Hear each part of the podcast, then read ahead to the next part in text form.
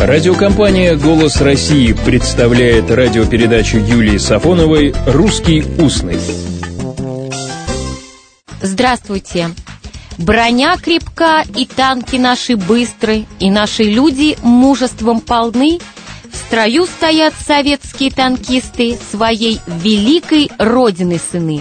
Это начальная строка марша танкистов Дмитрия и Даниила Покрасов на слова Бориса Ласкина – Марш этот вся наша страна услышала в 1938 году в кинофильме «Трактористы».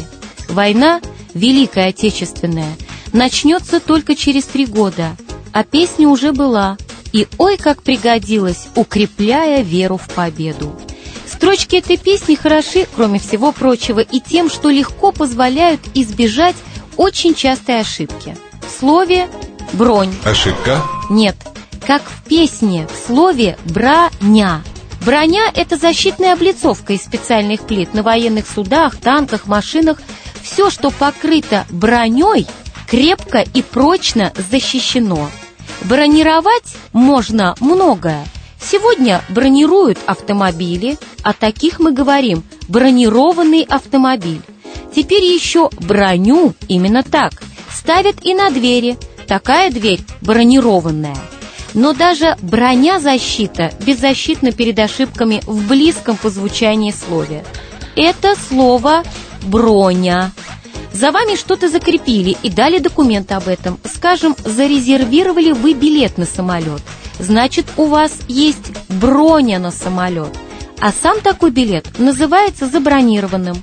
Во время войны броня у танков всегда была крепкой – Многие мальчишки мечтали стать танкистами, но у них была бронь. Ошибка? Нет, у них была броня. И тогда шли они в военкоматы и требовали, чтобы им выдали повестку. Броню снимали, повестку выдавали, и мальчишки становились танкистами. Броня крепка, и танки наши быстрые. А еще у каждого из бойцов была броня другая – Моя броня — любовь, и с нею в путь любой пущусь.